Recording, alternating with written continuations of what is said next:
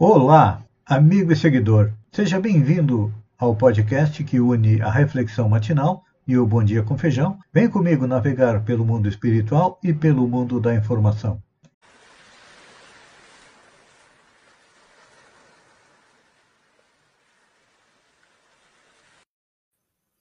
Olá, amigos e seguidores.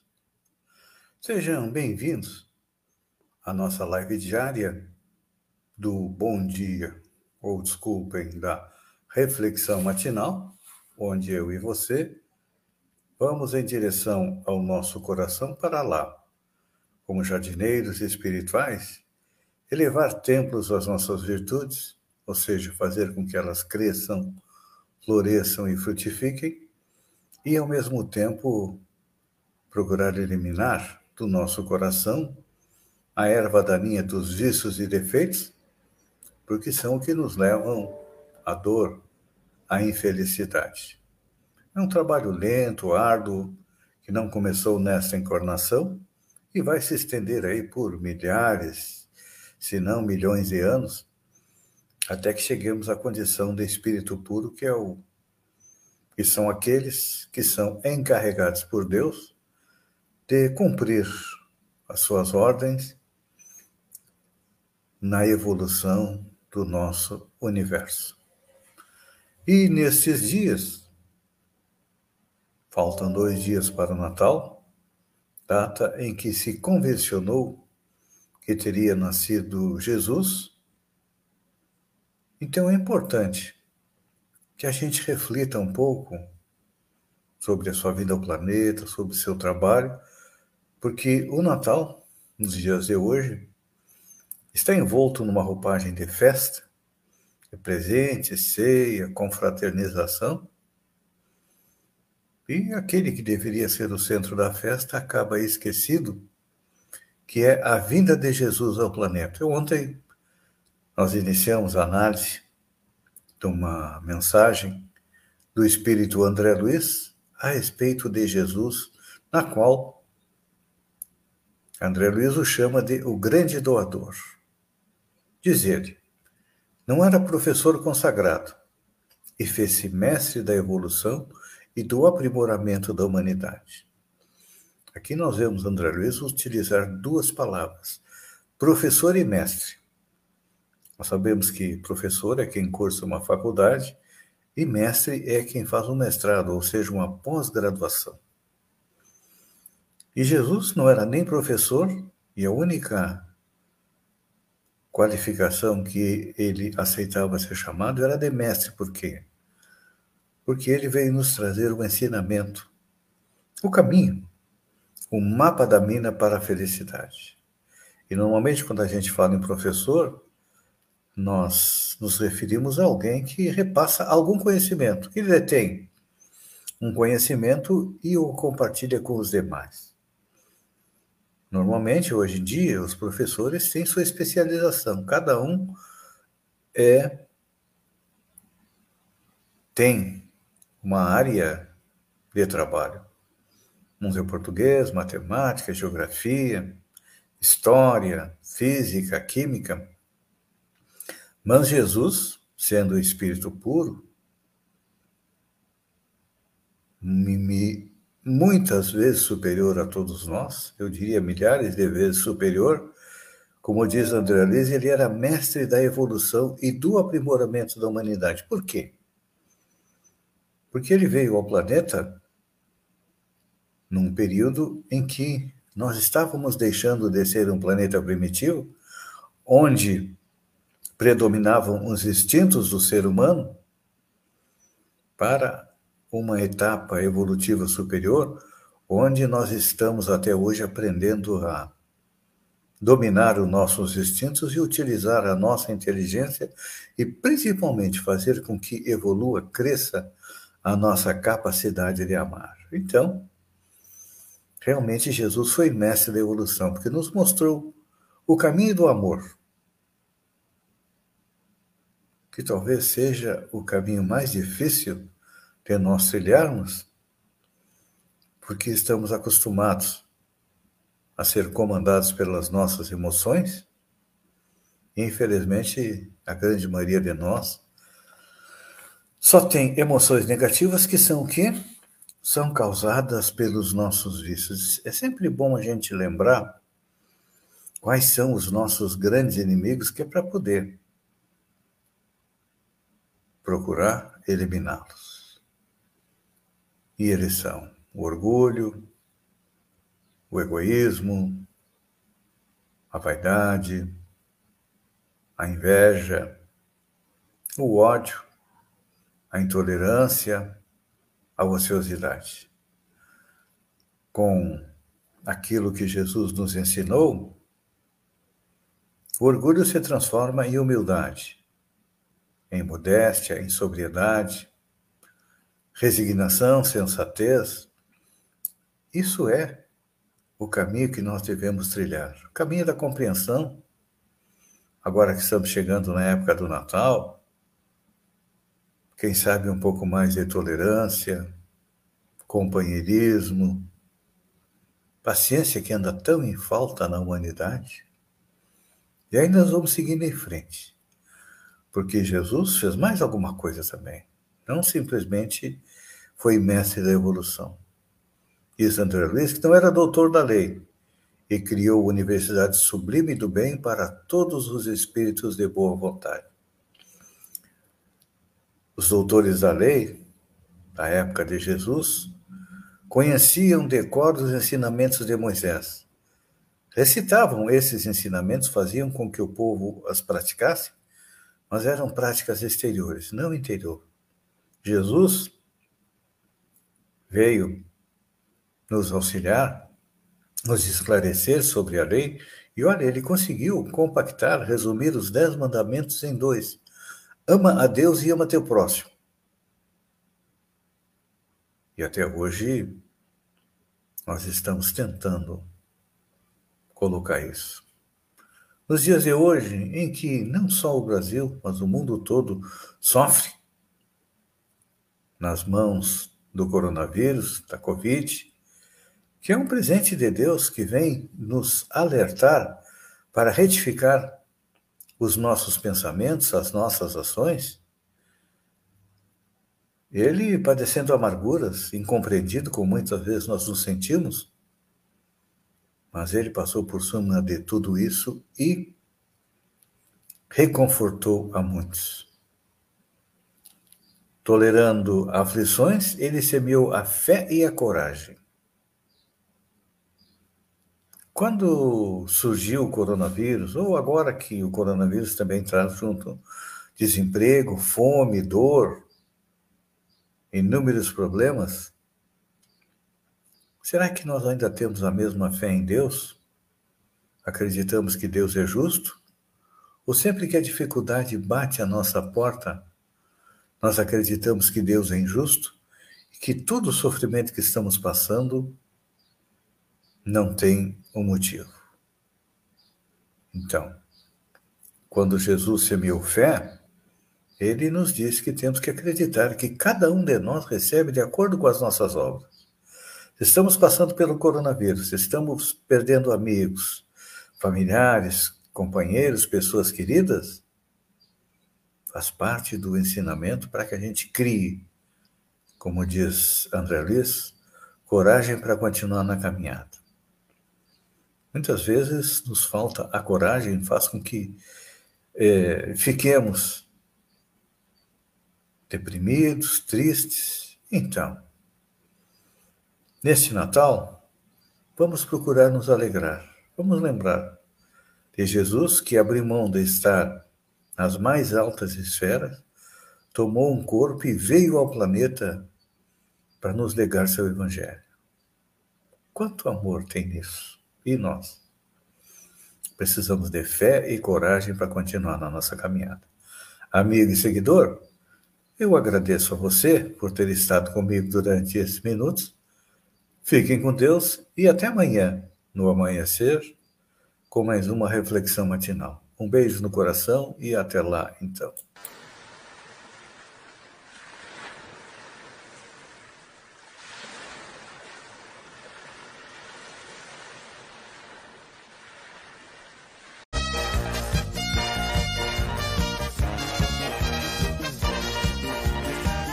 La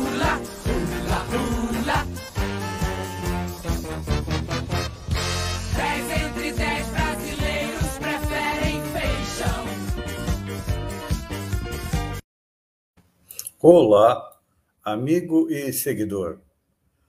Seja bem-vindo à nossa live do Bom Dia com Feijão, onde eu convido você, vem comigo, vem navegar pelo mundo da informação com as notícias da região, Santa Catarina, do Brasil e do mundo. Começamos com Sombrio. Sombrio continua sendo a cidade que menos vacinou com a primeira e segunda doses. Ermo, ao contrário, é a que mais vacinou. Passados quase um ano desde o início da vacinação no país, apenas 16% dos municípios apresentam mais de 80% da sua população com esquema vacinal completo contra a Covid. Essa é uma das conclusões da nota técnica divulgada nesta quarta-feira pela Fiocruz, Fundação Oswaldo Cruz, com base nos dados disponibilizados pelo Ministério da Saúde até o dia 8 de dezembro. A nota técnica da Fiocruz também destaca as diferenças regionais. Na região sul, 30% dos municípios têm mais de 80% da população com esquema vacinal completo.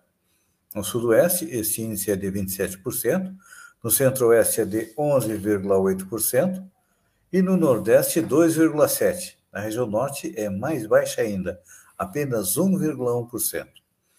Aqui no extremo sul catarinense, 73,64% da população recebeu a primeira dose e 67,25% a segunda dose. As cidades que mais vacinaram com a primeira dose foram Ermo, 89,03, São João do Sul com 84,06 e Balneário Gaivota com 83,56. Aqui menos vacinaram com a primeira dose são Sombrio 65,03, Araranguá com 70,70 e Maracajá com 70,59%. Em relação à segunda dose, quem mais vacinou foi Ermo, com 84,04%. São João do Sul com 80,25% e Morro Grande com 78,60%. Em relação à segunda dose, Sombrio também desponta como a que menos vacinou, também lidera, com 61,13% da população vacinada. Depois vem Maracajá, com 62,85% e Araranguá com 63,53%. Santa Catarina tem 79,65% da população com a primeira dose e 70,24% com a segunda dose. Ainda em Sombrio, alunos da Escola Geração Ativa realizam doação de livros às crianças de Sombrio. A turma do quarto ano finalizou o projeto de leitura com chave de ouro. Entre as várias ações desenvolvidas durante o ano, que envolveram leitura e escrita, os pequenos quiseram compartilhar o prazer da leitura para fora dos muros da escola. Cada família comprou livros de literatura que foram doados a 18 crianças. Para fazer parte dessa boa ação, a Mamãe Noel participou do evento. Ela contou histórias sobre o verdadeiro significado do Natal, reforçando a importância do hábito da leitura e da solidariedade. A Mamãe Noel ficou responsável por entregar as obras às crianças de Sombrio. Um projeto da professora Roberta Gonçalves. Verão 2022, programação de Arroio conta com musicalidade, eventos esportivos e diversas opções de lazer. O município de Balneário Arroio do Silva está preparando a temporada Verão 2022. O evento esportivo e de lazer já estão com datas marcadas para acontecer e prometem entreter moradores, veranistas e turistas. A programação conta com campeonatos esportivos, torneios, atividades de praia e projetos musicais na praça que valoriza os músicos locais e promove um som ambiente na área central para que as pessoas circulem ao ar livre e sejam acolhidos com é, musicalidade. No Réveillon, o show não será realizado, mas o espetáculo pirotécnico será mantido. Neste ano, os fogos serão em quatro pontos da cidade: Praia da Meta, Centro, Jardim Atlântico e Praia da Caçamba. A descentralização dos fogos será realizada para evitar a aglomeração do público, oportunidade para que as pessoas assistam os espetáculos sem se deslocar. A Assembleia Legislativa aprova Trem da Alegria no dia em que Santa Catarina registra 615 mil pessoas em extrema pobreza. É, no mesmo dia em que os jornais e sites traziam informação de que 615 mil moradores de Santa Catarina vivem na extrema pobreza, com 150 reais por mês, uma Alesc, a Assembleia Legislativa, aprovou um trem da alegria que vai promover um inchaço na máquina com a folha de funcionalismo dos poderes de 1,3 bilhão de reais. Seria uma certeza que se isso será entregue ao cidadão comum, irá ser melhor. O contribuinte é quem banca essa farra. É. Realmente, olha, a gente critica os políticos de Brasília que é, separaram do orçamento 5, quase 4,9 bilhões para fazer campanha na eleição do ano que vem, e mais 30 e poucos bilhões de emendas parlamentares, acha que eles são execráveis.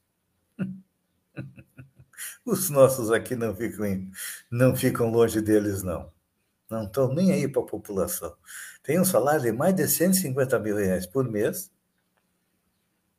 com 20, 30 assessores e ainda aprovam trem da alegria para a Alesc e para o governo do Estado. Gente, infelizmente, os nossos políticos é, municipais e federais são tudo a mesma coisa, é tudo farinha do mesmo saco. Seguindo em frente, 62% dos brasileiros dizem que querem evitar se reunir com pessoas de fora de casa nas festas do fim do ano, diz é o Datafolha. Segundo uma nova pesquisa Datafolha, 62% dos brasileiros declararam que não têm intenção de se reunir com moradores de outros domicílios no Natal e no Réveillon. O levantamento foi realizado nos dias 13 a 16 de dezembro, com 3.666 pessoas em 198 municípios do país. A margem de erro é de dois pontos para mais ou para menos. Apesar de ser minoria, o grupo de pessoas que pretende celebrar com pessoas de fora da residência é maior em, do que em 2020. Este ano são 38% dos entrevistados contra 25% do ano anterior. É, o que acontece é que as pessoas estão ficando mais flexíveis nas regras de segurança da Covid. Tem muita gente que já tomou duas doses acha que está imune. Mas não é assim. Basta a gente olhar lá na Europa, a tudo aquilo que foi é, flexibilizado está voltando atrás porque a variante Ômicron está pegando, está pegando pesado. Então, olha, tem um velho ditado que diz que quando a gente vê a barba do outro arder, a gente coloca a nossa demônio. Então, vamos procurar é, sair menos possível nesse Natal e neste Ano do Novo. Papa interrompe o beijo de fiel na mão para atender celular. O Papa Francisco realizou nesta quarta-feira um novo gesto em comum e interrompeu o ritual do beijo na mão, no final da audiência geral no Salão Nervi, no Vaticano, para atender um telefonema. Na verdade, Jorge Bergoglio pediu desculpas a um religioso que estava na fila para cumprimentar enquanto recebia seu celular para atender uma chamada. Esta não é a primeira vez que isso acontece. No último dia 11 de agosto, o pontífice atendeu uma ligação de telefone de, na parte final da audiência semanal com fiéis no Vaticano. Na ocasião, ele ainda estava no palco no local do evento quando foi abordado por um assistente que lhe entregou o celular. Após começar a conversar com a pessoa ao outro lado da linha, Francisco sinalizou para a multidão que voltaria em breve e saiu do auditório. Gente, o Papa é gente, o Papa tem celular, então. E quem sabe quem é que estava querendo falar com ele? Claro que não era Deus, né? Deus não fala pelo celular, mas era outra pessoa extremamente importante. Olha, ah, me desculpem, meus companheiros católicos, mas esse tradicional beijo da mão é um sinal de muita subserviência. Amigos e seguidores, o nosso tempo se esgota. Eu agradeço a vocês por terem estado comigo durante esses minutos. Um bom dia, fiquem com Deus e até amanhã. Um beijo no coração. Aproveite esta dias antes do Natal para pensar um pouco no aniversariante e Até amanhã com mais um Bom Dia com Feijão. Um beijo no coração e até lá, então.